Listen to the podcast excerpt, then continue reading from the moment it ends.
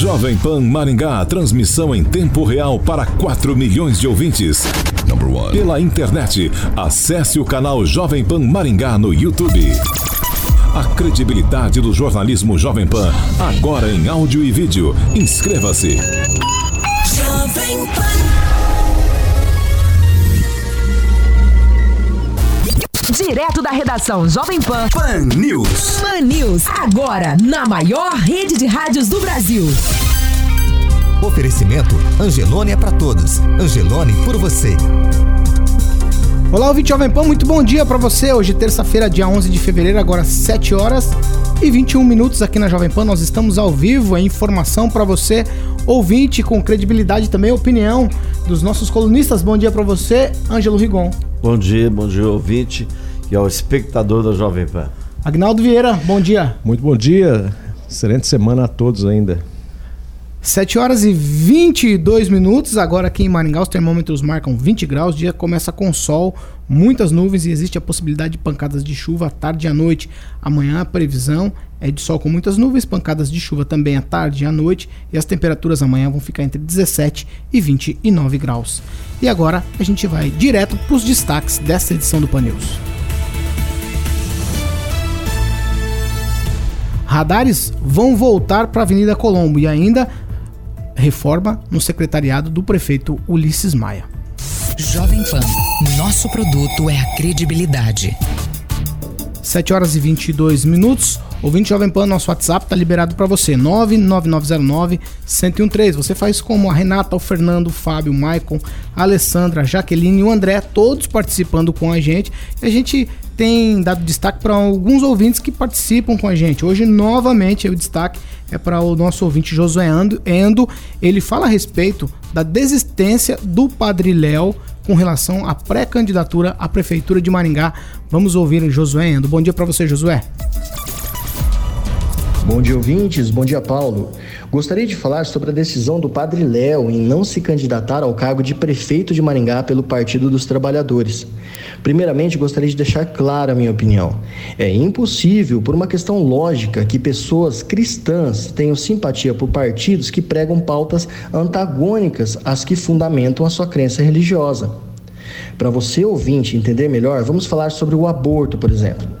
Você aí que está ouvindo, sabe me dizer quais os partidos são a favor dessa pauta e quais são contra? O cristianismo é contra o aborto e partidos como PT, PCB, PPS, PCdoB, PPL, PSOL, PSB, PV, entre outros, são a favor do aborto além dos limites já determinados em lei. Desses que eu citei, só o Partido Verde não se autodeclara socialista. Então, podemos entender que o Partido Socialista tem uma predisposição a ser favorável ao aborto. Então é lógico, veja, não há desacordo moral razoável nessa questão, assim como outras pautas como liberação de drogas e corrupção. Por isso, a decisão do padre Léo de não se candidatar não é, não é só lógica, mas é a mais coerente. Não dá para compartilhar as mesmas metas do partido sendo contrário ao que ele prega. Por isso, se você não se interessa por política, passe a se interessar, pois a política é que direciona a sociedade e os representantes são os que votam em futuras leis que você, como cidadão, terá que obedecer. Por fim, deixa minha crítica à explicação dada pelo padre, que no texto onde justifica a recusa à candidatura não deixa claro sua oposição a pautas como as que eu mencionei aqui. Um abraço a todos, Josué Endo para Jovem Pan. 7 horas e 25 minutos. Repita. 7h25 aqui na Jovem Pan. Agnaldo chegou a ficar enciumado agora. A gente continua falando com os ouvintes Jovem Pan. Você, ouvinte, que quer fazer uma pesquisa de preço no valor dos combustíveis de Maringá e região, agora ficou mais fácil. Você pode baixar o aplicativo Jovem Pan, baixar o aplicativo Jovem Pan lá no seu celular e você tem uma lista dos preços aí dos combustíveis de toda a nossa região. Confira lá no aplicativo Jovem Pan. Pode falar, Agnaldo. Não, não é enciumado, é que vocês, todo dia vocês fazem o treino, chega na hora, não funciona. Ah, é treino, Tem é um- treino, jogo é jogo. É um delay. Ah, ouvinte Jovem Pan, você participa, o WhatsApp tá liberado, 99909 1013. E agora nós vamos para um momento saúde aqui no Pan News. Hoje o Dr. Rubens Brito, é que é médico, endoscopista e cirurgião, fala com a gente sobre o balão intragástrico. Olá, ouvintes da Jovem Pan. Eu sou o Dr. Rubens Brito, sou médico endoscopista e cirurgião, especializado em tratamento endoscópico da obesidade.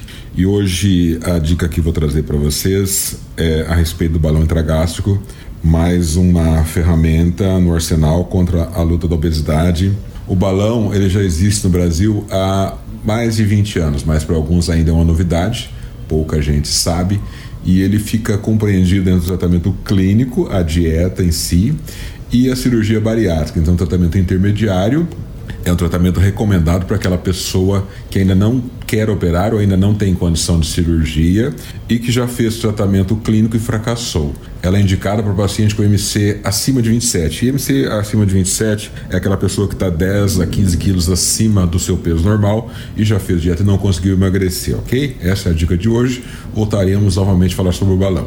Jovem Pan. A marca que vende. 7 horas e 27 minutos. Vamos fazer algo aqui diferente. Vamos retroceder na pauta. Exato. E falar a respeito da, da- da- do que refletiu aí o nosso ouvinte Josué Endo. Ele também, Ângelo, igual a você, ele acha que a explicação não foi assim lá das melhores, não para o padre Léo desistir da política. É como a gente comentou ontem aqui, né? O Humberto Henrique achou que o padre fez a, a coisa correta, os pré-candidatos que foram assim empurrados com a barriga desde o ano passado também acham, muita gente acha que, né?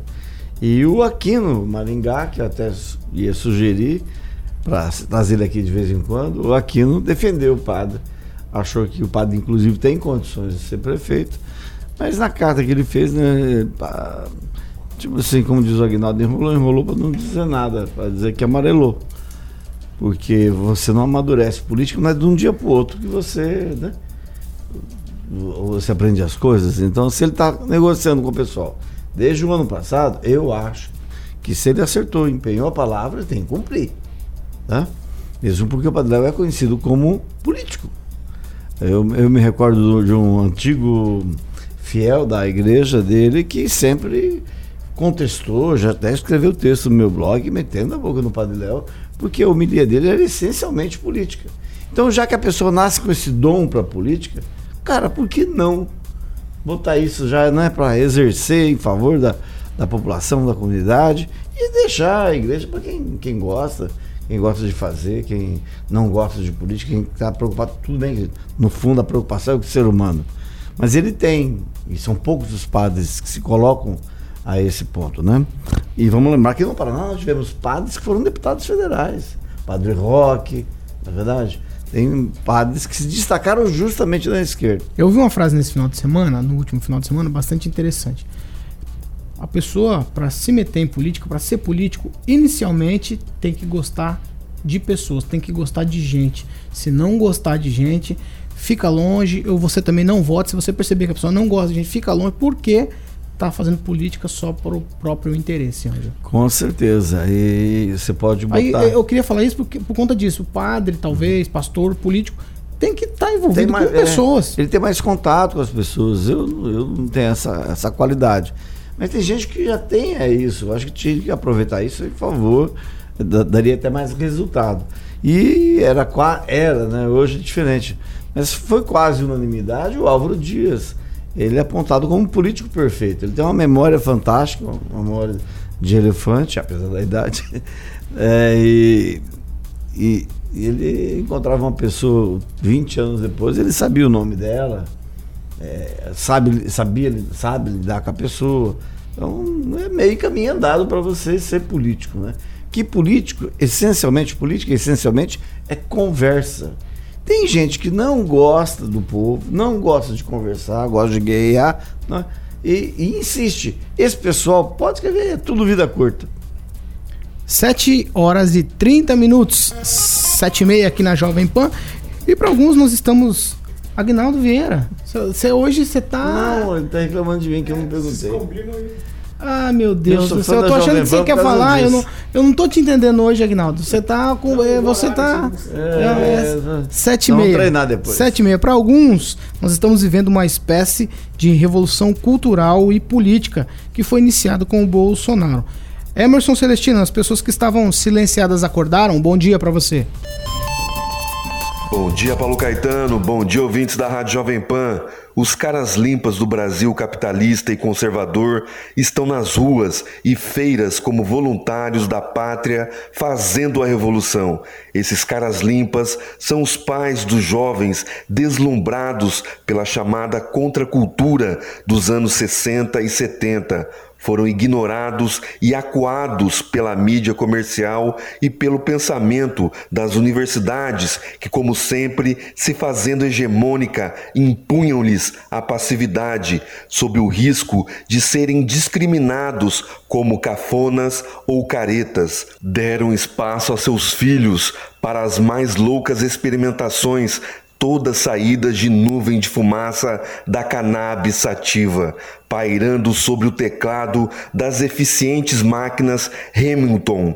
A diferença é que agora eles não estão mais passivos e sozinhos. A juventude daquela época somam-se a eles nas ruas numa cumplicidade coletiva e não precisa ir muito longe, aprofundar-se em longas teses acadêmicas, sociais, todas bancadas com muito dinheiro público. Para entender as razões, basta perceber que daquela época nenhuma proposta de revolução social, de comportamento, de organização social ou familiar, nenhuma delas deu certo. Basta ver a colocação da educação brasileira no PISA, resultado dos desgovernos lixos petistas e sua garantia no plano de governo fracassado e vencido nas urnas para legalizar as drogas. Para ousar, é preciso pensar de preferência em raciocínios sóbrios para exercer com sabedoria a única qualidade que nos difere no mundo animal, o discernimento. E para finalizar, ouvintes da PAN, Paulo Caetano, ano eleitoral, ano de cobrar promessas. Alguém sabe me dizer sobre o restaurante popular que o prefeito em campanha disse que instalaria na Zona Norte? Talvez com os 250 mil para contratar Luan Santana para Expoengá para um público de pouco mais de 8 mil pessoas, com camarote VIP para os amigos do rei, possa explicar as prioridades dessa administração. Emerson Celestino para a Rádio Jovem Pan. Para ficar bem informado, acesse ogiló.com.br. Tudo agora. Agnaldo Vieira. Só lembrando que ontem eu encontrei um amigo bolsonarista e aí falando, ah, você viu, né, que o Bolsonaro aí mandou repatriar o pessoal que estava, os brasileiros que estavam na marra, na né? China uhum. e por conta aí do coronavírus. Mas bem, aí eu lembrei que, na, em verdade, em primeiro momento ele se negou, uhum. falou que por causa de uma família não ia colocar o país em risco, além do alto custo do deslocamento de uma aeronave com a pressão ali, com os vídeos do, das pessoas né, que estavam lá e, e, pedindo esse auxílio, aí pressionado ele mudou de ideia. Né? A, a segunda atitude louvável e nada mais do que se esperar de um presidente da República. Apesar que os, os os brasileiros também que foram deportados dos Estados Unidos. Como é com o Trump, aí ele falou: não, não, não podemos nem mexer com, com as leis de lá. Se a lei de lá é essa, não vamos nem mexer, né? Então, assim, fez a obrigação, né? Viu que a caca ia ser pior se não repatriasse os, os brasileiros que estavam na China, mas só lembrando que, primeiramente, ele não quis, depois pressionado ele repensou e aí fez a coisa certa. O avanço do Bolsonaro é justamente o recuo dele. Ele fala uma coisa hoje, amanhã ele recua. Fala recua. Fala recua. Ele não tem aquela coisa de falar e, manter a palavra. Ele falou que não ia buscar colocar em risco isso que o Agnaldo falou, por causa de uma família. Aí levou tanto cacete, tanto do pessoal que está na China, quanto do pessoal de, aqui do Brasil. O Josias de Souza escreveu na Folha de São Paulo, no blog dele. E se fosse filho do Bolsonaro, que estivesse na China? Né? E ele permitiu que assessores dele viajassem, não permitiu não, depois, depois é, é, demitiu e, e, nomeou em outro lugar. O pessoal que usou avião gastou quase 700 mil reais para ir de um país para o outro com o avião da FAB. Então, o, o avanço, a vanguarda desse governo é justamente o atraso. Ele acerta toda vez que ele, que ele recua. Porque normalmente quando ele faz uma coisa, ele faz é, pela cabeça dele. E só, só para encerrar o assunto do, do comentário nacional, que eu acho muito interessante colocar isso, boa parte do pessoal que é bolsonarista, que critica a esquerda, como se fosse um esporte, como se fosse um esporte olímpico, ah, vou criticar a esquerda hoje. Não é esporte olímpico. Mas esse pessoal sempre falou, e, e eu não mudo minha opinião, eu acho que tem mais é que investigar, mas não um lado só, investigar todos os lados. Ele acabou com esse negócio da morte do, do capitão lá, Adriano, lá na Bahia, é, ele acabou com o discurso desses, dos, dos direitistas de falar do cadáver do Celso Daniel. O capitão Adriano é o cadáver, é o Celso Daniel do pessoal do Bolsonaro. Por que, que esse pessoal não fala da morte do, do, do coisa? E é um absurdo o, o ministro da Justiça ser de Maringá e não falar a respeito. Como não é só ele, boa parte das autoridades. Está acontecendo no Brasil é algo que nunca se viu na história. Uma pessoa que tem ligação com a, milícia, ligação com os filhos do presidente, aí morre lá num confronto até hoje não explicado, o cara sozinho, foi do BOP, sabia que não tinha condição de brigar com oito pessoas ao mesmo tempo, ele desarmado, sozinho. Tu- ali é muito estranho. Um dia, talvez, eu- e eu, estava lendo agora, talvez recuperando as mensagens nos 13 celulares que ele possuía, de repente a gente vá saber algum dia o que realmente aconteceu. 7 horas e 37 minutos, agora a gente vai falar de política local. 7h37 aqui na Jovem Pan. O prefeito Ulisses Maia provavelmente vai fazer uma reforma em seu secretariado. Eu quero falar com o Ângelo Rigon e Agnaldo Vieira, saber se eles têm nomes e saber se as coisas vão ser antecipadas por conta dessa pré-campanha eleitoral. Eu vou te falar, nomes não existe ainda, só tem, só tem um nome certo, que não tem, não tem muito a ver com a- essa Do decisão. Wagner de Oliveira, que já saiu. Não, é do Favoto. o Favoto acertou semana passada com o prefeito. Então já são dois. Não, porque o Wagner já saiu. É, então, mas já foi uma reforma, já faz parte Não, não pacote, faz né? parte da reforma. Não. A situação do Wagner é diferente. Como eu já comentei aqui, ele assumiu a culpa por uma, pelo que aconteceu na cidade, né, na pasta dele, mas ele não fazia, ele não faz parte. Depois que ele saiu, aí sim vieram conversar na orelha dele. Ele recebeu uh, várias mensagens para instigando ele a ser candidato a vereador. E ele não decidiu ainda a respeito. Mas tá, você tem um Wagner de Oliveira, aí você tem um Favoto, que a, a empresa dele cresceu. Hoje ele tem representante na China. E além disso, ele tem um problema de saúde na família. Então ele já. a- a- e você sabe, você- quando você tem empresa e não se dedica, as exceções são bem, bem raras, e Maringá tem uma em, em especial. O político, quando entra na, na política, o empresário, quando entra na política, normalmente ele se ferra. Normalmente, geralmente ele se ferra. Só que quando ele é muito malandro, que ele fica rico, que entra, entra pobre e sai rico. Então, por isso, muito cuidado com quem entra pobre e sai rico de política. Mas fora o Favoto, que por iniciativa própria pediu para sair, deve ser sair essa semana, aí o prefeito decidiu antecipar, porque tem outros elementos da administração que serão pré-candidatos, serão candidatos a prefeito. Ele, ele apenas está antecipando algo que iria acontecer em março, março, abril. Né? Então ele deve, inclusive, anunciar alguns nomes essa semana depois, depois que o Ratinho, ou não, no começo da semana que vem, depois que o Ratinho vier aqui vai ligar na sexta-feira. Tem algum nome no secretariado? Nem vou perguntar para Agnaldo Vieira, para você, Ângelo. Que já distou e a gente pode perceber alguma coisa ou nada? Olha, eu vou, não, não sei, não sei se o Jair Beato tem, tem vontade de ser candidato. É, me parece que não, é o perfil dele. Não sei se ele está na relação de quem vai ser substituído para ser candidato. De repente ele vai ser candidato a vice-prefeito de alguém, não sei. Mas hoje a, a principal reclamação que eu ouço é justamente da área de saúde. E olha que é um- uma área em que gastou muito dinheiro no ano passado. Né?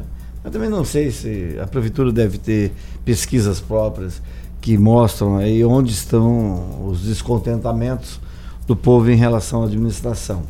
Mas especificamente não. Você tem muita restrição. Eu, por exemplo, tenho restrição ao Miguel, Miguel Fernando. É, ap- apesar de tudo, né? Eu, aliás, para mim ele é um fenômeno da, da política eh, maringaense, porque ele, ele- depois, depois que ele assumiu o compromisso de Secretário de Cultura. secretário de Cultura, ele passou a ter mais tempo. Eu, eu nunca vi isso. É coisa que eu sempre busquei na vida. Eu queria que o dia tivesse 48 horas. Ele consegue fazer isso. E, mas eu acho que isso não combina com o poder público. No poder público você tem que dedicar integralidade, 100%. Por isso que a própria lei estabelece penalização para quem trabalha, por exemplo, é, é, de- é, em- dentro do horário do expediente em outros lugares. no, quem ocupa cargo comissionado não pode estar na lei ocupar outro cargo que não seja aquele cargo comissionado. Porque o cargo comissionado foi feito. Dedicação exclusiva. Exato, é como se fosse um TID dos políticos, né? Dedicação exclusiva, ponto e tal. Quem, né, quem não faz isso, para mim, sei lá, não, não, não, não passa na minha goela. Aguinaldo Vieira, algo a acrescentar a respeito desse assunto? Eu fiquei chateado que o Ângelo não citou meu nome aí, né? Eu sou uma forte liderança e eu estou sendo procurado por vários Meu partidos.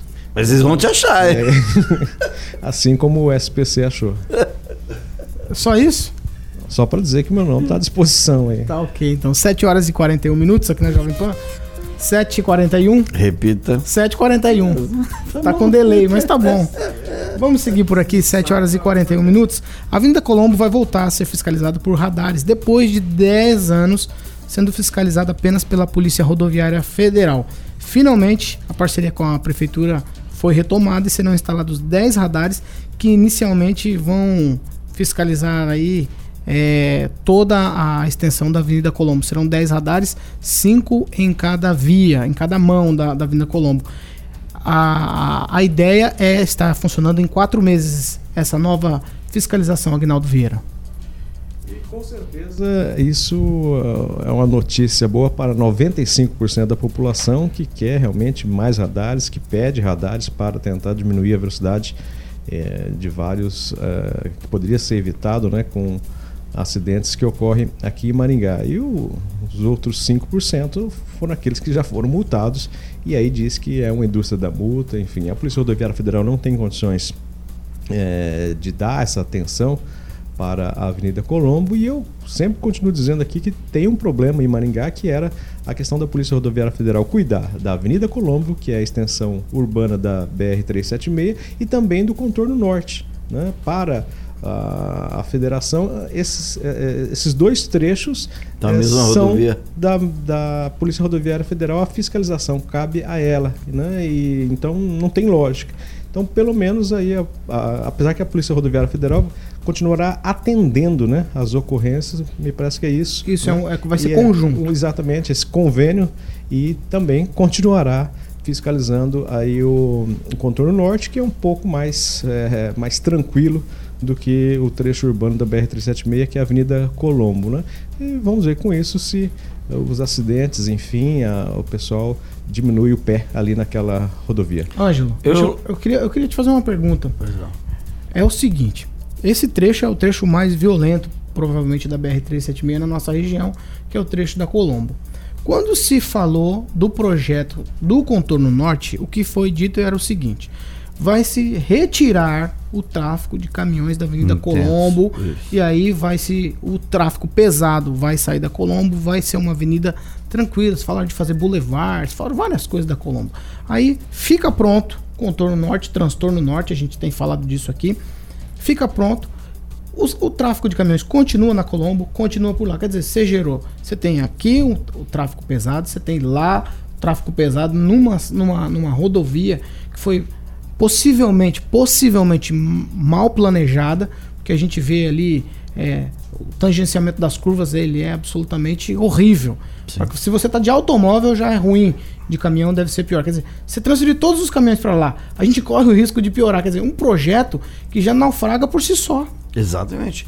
E é justamente esse mau planejamento, a coisa horrorosa desse desenho do contorno norte, que faz muito motorista que é inteligente, quer preservar a vida, continuar pela Colombo.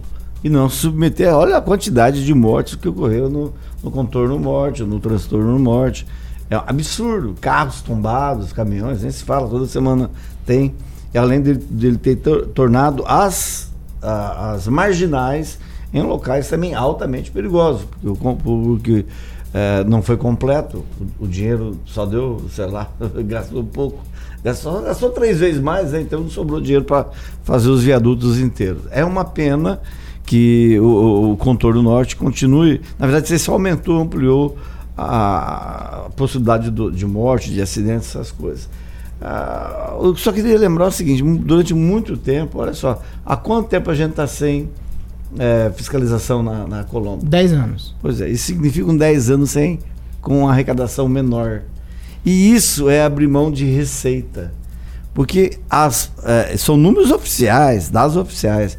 A BR-376 é a pior BR do Brasil. É onde acontece a maioria dos acidentes. Onde tem mais acidentes é na BR-376. E Maringá abriu mão de arrecadar com os quem não respeita Porque a os infratores continuaram nesses 10 anos. É capaz de ter aumentado, Exato. né? Agora, lamento que em Maringá, nesse trecho aqui, você tem a velocidade de 60 km. Em Londrina, que também é uma espécie de rodovia, é, você tem a 70. Então, acho que tinha que haver um equilíbrio. Reconversar com o DENIT, que por sinal é a sede lá em Londrina, para aumentar um pouquinho aqui. Não deixar 60, deixar 70, como Londrina. E aí, né? O, que, o doido que passar acima disso leva multa e, e pague. Tomara que no final das contas, eu acho que esse é o objetivo, é diminuir o número de acidentes, vítimas, mortes, é, porque é isso que causa lá na frente o problema para o Estado. Você imaginou se não tivéssemos 10 anos sem arrecadar e se o contorno nosso fosse uma obra bem feita, fosse decentemente construída? Por isso que é a diferença. Por isso que tem gente propondo você trazer os, os japoneses para cá e levar os brasileiros para o Japão. Vocês acham que existe a possibilidade de, de acontecer isso ainda, a retirada do trânsito pesado da Vinda Colombo? Ou isso já é carta fora do baralho, Agnaldo? É difícil, né? Até ah, existe o, o estudo, a propensão para, ah, assim que o contorno sul estiver melhorado, né, de você tentar eh, tirar o- os veículos pesados dali. Mas aí você tem nessa faixa do contorno sul aqui em Maringá, que é uma avenida, né? Você tem várias empresas, principalmente transportadoras, né, que precisam que os caminhões pesados entrem lá. Então, como é que você vai fazer? Ah, os, os caminhões de placas de fora seriam então depois se sair o, o contorno, o anel viário, Sinclair Sambate. o, o outro, né, o metropolitano lá, Ah, o tá, o contorno sul metropolitano. metropolitano, de jogar para lá. E mas eu acredito que foi isso que aconteceu na Colombo, né? É, aqueles caminhões que precisam chegar. Em São Paulo, por exemplo, você tem ali no centro, né? Claro que o centro de São Paulo é, tem uma abrangência muito maior. é, caminhões grandes não entram ali. Você- faz um transbordo para aqueles caminhões menores, né?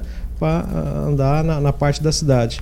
Então, alguma coisa, ou talvez nesse sentido, né? Mas fica difícil. E foi a ideia antes era transformá-la num bulevar, né? Com Graças a Deus isso não virou. É isso que eu ia falar agora, né? e exatamente, foi no, até um questionamento que eu fiz à, à época ao candidato prefeito Ulisses Maia na Sim, porque os empresários reclamavam os donos que eram proprietários ali que não estavam mais locando ou né, não conseguiam mais locar eh, imóveis na Avenida Colombo porque eram muito restritos o- os tipos de estabelecimentos que ali poderiam se instalar.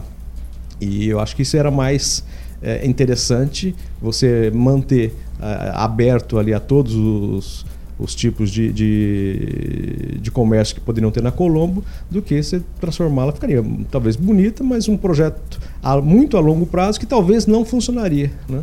E aí nessa ideia, eu acho que os, os caminhões é, não, não deu certo de jogá-los só para o contorno norte, até porque você tem, para ser um contorno, realmente você tem que contornar a cidade. Mas aí você não.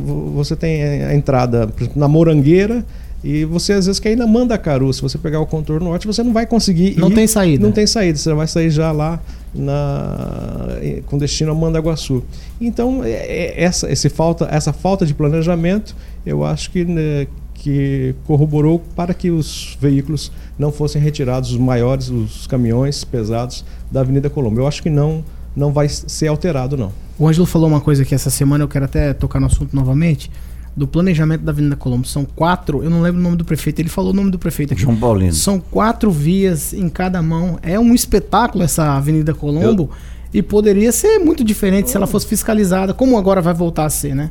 Pois olha, eu, eu morei muito tempo com minha mãe na rua Oswaldo Cruz, que é paralela a Colombo. Quando a Colombo só tinha duas pistas.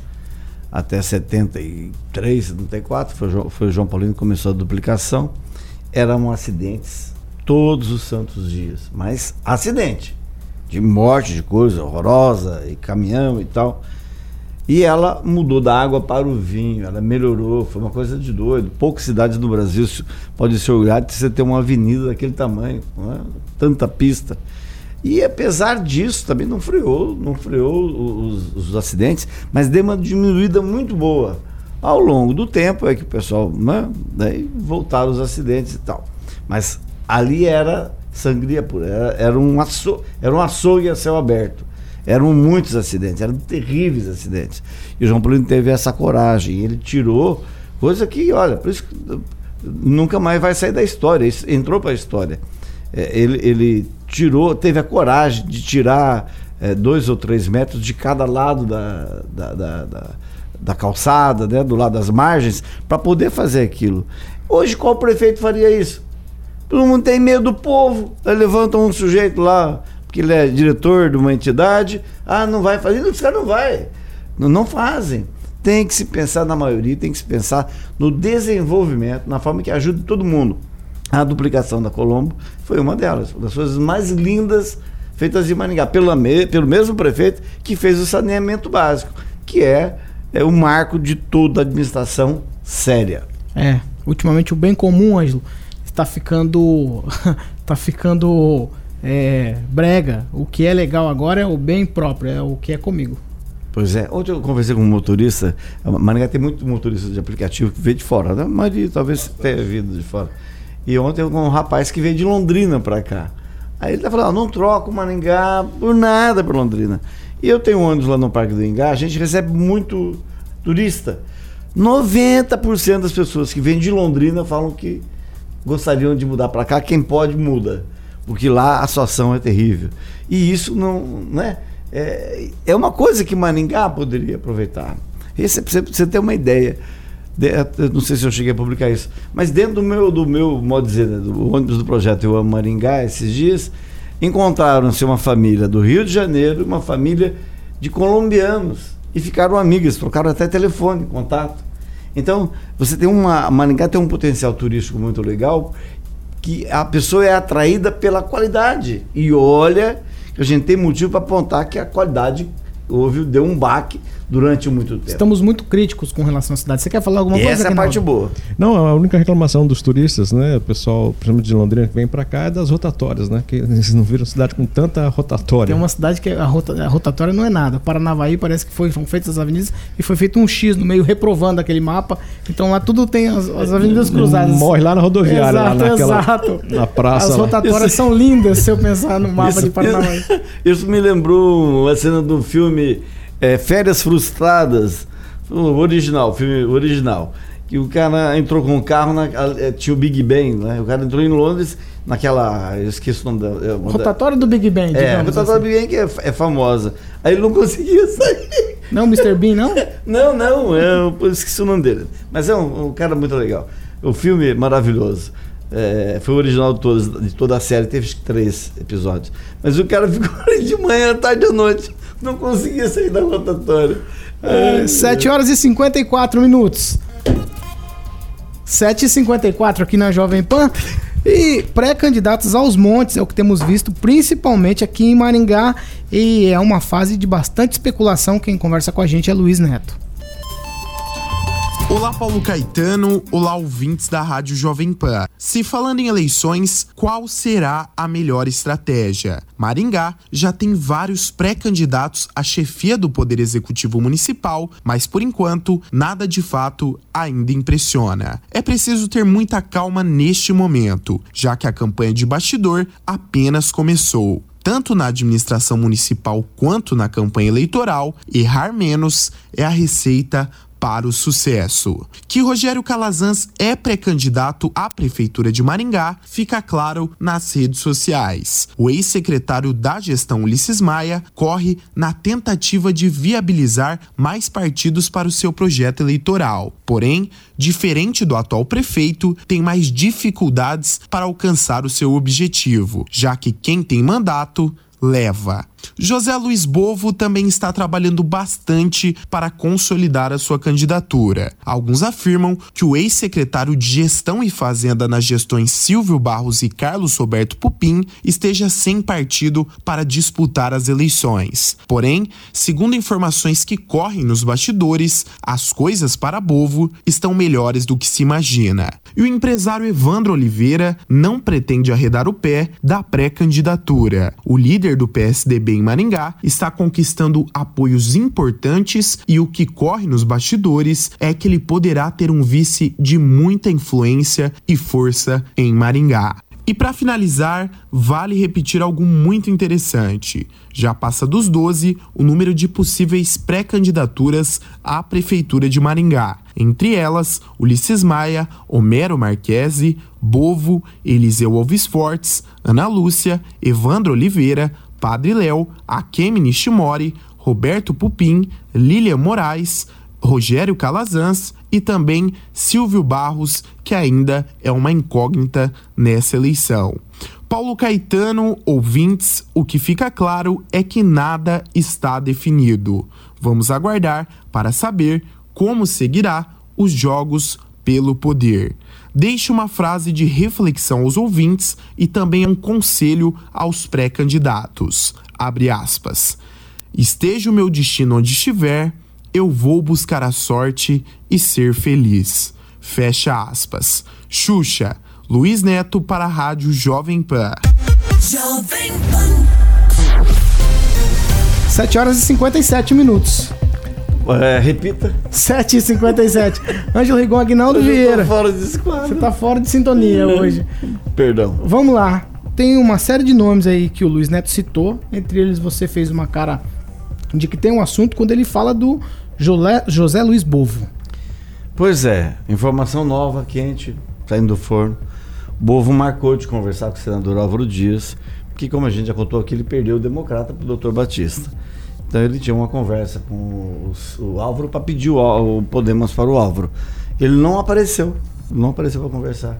O Álvaro ficou esperando, mas naquele horário que estava marcado, o Bovo não apareceu. Então, a impressão que eu tenho é justamente o contrário do que o Luiz Neto falou. O Bovo vai acabar ficando de fora dessa, dessa eleição, porque não tem, não vai sobrar partido para ele. Eu apostaria hoje que o Ulisses vai para o Podemos, apostaria que o Podemos vai acabar na mão do senhor Ulisses Maia. É, e da questão do PT que ficou sem candidato agora com o Padre Léo. Quem será? Então, vai se, eu acho que vai se repetir o que aconteceu em 2016. Não que o padre volte atrás, da- faça como Humberto Henrique. Não, é que o advogado Humberto Boaventura é, possa ser o candidato do PT. Ele já ensaiou isso em 2016. Aí seria o segundo ex-presidente do PCdoB a disputar a eleição, porque o Rogério Calazans, que hoje está no Avante, também foi presidente do PCdoB. Na época o PCdoB, né? Era PC do, era Humberto Henrique e o Rogério Calazans. O PCdoB, quem diria que está se esvaziando, pode oferecer dois pré-candidatos a prefeito. Você citou o nome mais uma vez aqui do senador Álvaro Dias dizendo que as pessoas têm pedido as coisas para ele. Você falou que agora o Ulisses provavelmente fica com o Podemos. O, você disse também que o, o, o Bovo tinha um combinado de falar com ele. Na coluna do Verde tem uma informação de que quem pediu para conversar com ele foi Homero Marques, que também se diz pré-candidato aqui em Maringá. Que peso tem o Álvaro, rapaz, nessa questão política aqui em Maringá, hein? E a gente tá aí vendo que o Álvaro já foi mais importante, né? né? Será? Hoje, Mas eu é. achei que ele tá bem importante está nesse caso. salvando o Álvaro é a questão do Sérgio Moro. O Sérgio Moro, todo mundo aguardando que o Sérgio Moro dispute a eleição com o Homero, com o Homero não, com o Bolsonaro. E isso parece meio difícil de acontecer. Ele falou, inclusive, que o Sérgio Moro poderia disputar pelo Podemos. Cara, o conversa? Sérgio Moro está perdendo o- a, a passagem do cavalo encilhado, porque ele está ele tá sofrendo na mão do Bolsonaro. Bolsonaro está humilhando ele a cada semana e ele demonstra nessa, né, nessa puxação de saco dele, né, abaixando a cabeça, que ele não pode ser presidente. Que um presidente não pode aguentar tanta humilhação. E o que está salvando hoje o Podemos e o Álvaro em especial é essa boa relação com, com o Sérgio Moro, de aguardar que ele entre para o partido para ser o candidato a presidente. 12 pré-candidatos é um exagero, não é não? É, eu acho que vai ser por aí, mas a gente vai ter uma depuração por conta das candidaturas, das chapas de Você aposta vereador. em quanto, Agnaldo, no final? Quantos candidatos a prefeito? Você aposta? Tu aposta? Não, Agnaldo Vieira, A gente não pode esquecer do Herculano Ferreira. tudo bem. Mas quantos... No, no final, depois. É. Já candidatos, não pré-candidatos. Candidatos? Quantos você... Qual é a sua aposta? É, Eu acho que ainda um- um- uns 10. 10? E acredito que dois no meio da campanha, assim, 10. Aguinaldo desistem por falta de Também, é. estrutura. Ângelo, realmente. você- Não, seu- também a, são me- dez a- média de Maringá nas últimas eleições foi- foram oito candidatos. Oito. E eu acho que vai ser no mínimo dez nessa São eleição. 10, Ângelo Rigon Agora, também. só para encerrar a participação, o Homero realmente foi conversar com o, o senador Álvaro Dias e fez a ele a mesma proposta que havia feito para o Luiz de Chimori. Ele, ah, eu vou sair do partido, aí eu entro, só que a legislação não permite. né? Ele disse que o PROS vai dar uma carta para ele, assim como, como aconteceu com o do Carmo, só que a história não é bem essa. É, o suplente dele é filho do presidente do PROS do Paraná. Ele está numa situação delicada, porque não tem candidato a, a- a vereador, o partido dele é um partido nanico e apoiou o Fernando Haddad na última eleição. Ele vai ter muita dificuldade de explicar isso para o povo, né? Mas me parece que não tocou o coração do Álvaro Dias, porque não é a primeira vez que ele tenta pegar o Podemos. 8 horas e 1 minuto. Meu voto é no máximo seis candidatos. E você, ouvinte Jovem Pan, você tem uma opinião de quantos candidatos a gente vai ter para eleição aqui em Maringá? Candidatos a prefeito aqui em Maringá? Manda no WhatsApp Jovem Pan 99909-1013. Agnaldo Vieira, até a próxima. Deixa eu te colocar então também numa situação. Cuidado. Você responde amanhã. E em Mandaguaçu, quais são os candidatos? É. Uma boa pergunta, eu não sei te responder. Já te respondo agora. Eu sei que um ou dois aí eu sei, mas no- na totalidade eu não sei. Você ajudou bastante. Acho que um ou dois, talvez três, quatro ou cinco ou seis, É, no talvez- máximo sete, Eu oito. Não, Eu- talvez três, talvez Me pergunta três. quando vez que eu fui para a Europa. Ah, um ou zero. Um ou zero. Ai, ai. Ouvinte Jovem Pan, essa edição do Panil chega ao final e a gente quer a sua participação lá no WhatsApp, como eu acabei de dizer, 99909-1013. Essa aqui é a Jovem Pan Maringá, a rádio que virou TV e tem cobertura e alcance para 4 milhões de ouvintes. Onde quer que você esteja, permaneça bem informado.